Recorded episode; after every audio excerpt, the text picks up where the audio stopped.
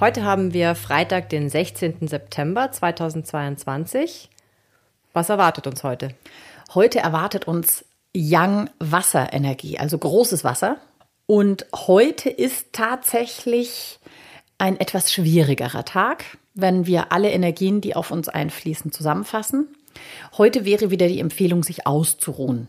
Man sollte heute keine wichtigen Dinge tun, weil Interessanterweise gilt dieser Tag als Yearbreaker.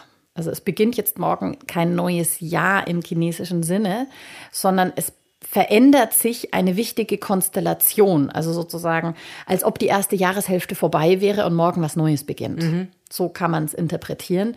Deswegen ist es ein schwieriger Tag. Also ab morgen herrschen aus dem Jahr heraus betrachtet andere Energien. Deswegen heute lieber ausruhen, nichts Wichtiges machen, vielleicht die kleine Metallenergie nutzen und ein bisschen Sachen sortieren, solche Dinge tun. Das ist am allerbesten.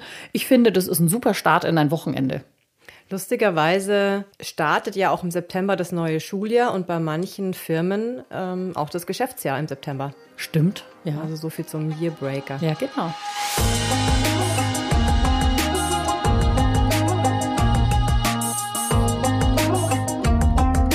Dieser Podcast wurde produziert von Kerstin Trütinger.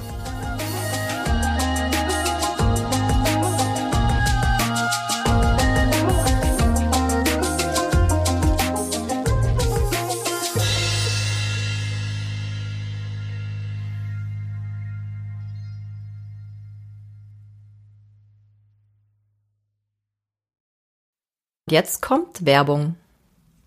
Wir möchten euch jetzt einen anderen Podcast empfehlen, und zwar einen Feng Shui Podcast. Jetzt fragt ihr euch vielleicht, warum empfehlen die einen anderen Feng Shui Podcast? Aber dieser Feng Shui Podcast beschäftigt sich nochmal mit ganz anderen Themen als Feng Shui ist man nicht mit Stäbchen. Und zwar ist er von deinem Mitgründer des Turtle Feng Shui Instituts, Karl Willi Wittstadt. Und in dem geht es um was, Julia?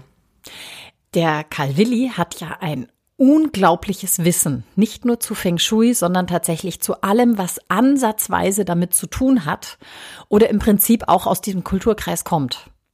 Und das war der Grund, warum er gesagt hat, das möchte er eigentlich auch weitergeben. Daher gibt es diesen anderen Podcast, der heißt Feng Shui Wisdom. Und da spricht der Calvilli zum einen zwar auch über Feng Shui, aber zum anderen eben auch über TCM und Baze und auch andere Dinge. Er erklärt Religionsströmungen, Einflüsse, alles, was irgendwie so ein bisschen das Thema Feng Shui tangiert und was viel Hintergrundwissen auch dazu gibt. Und jeder, der einfach noch ein bisschen tiefer einsteigen möchte oder vielleicht auch genauer wissen möchte, wo kommt's denn her, sollte sich unbedingt diesen Podcast anhören. Mhm. Und wer seinen Ohren zwischendurch mal eine Pause gönnen will und eher seine Augen beanspruchen, der kann dann auch noch gleich noch Karl Willis Buch lesen, was auch sehr empfehlenswert ist. Und zwar nennt sich das Tag der Drachen.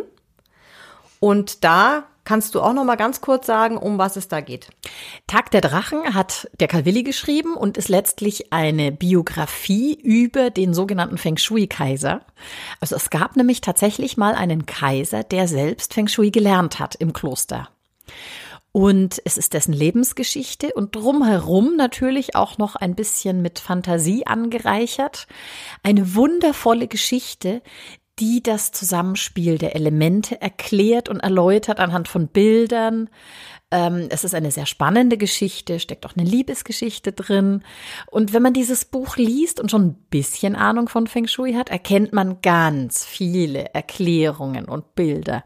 Und wer noch keine Ahnung hat, wird sich dann dafür begeistern. Also ich habe schon ein paar Resonanzen bekommen von Leuten, die immer wieder das Buch in die Hand nehmen, immer wieder reinlesen, immer wieder reinschauen. Also ich kann es nur empfehlen, bestellt's euch direkt im Novum Verlag, die schicken es euch zu und habt einfach ganz viel Freude dran. Werbung Ende.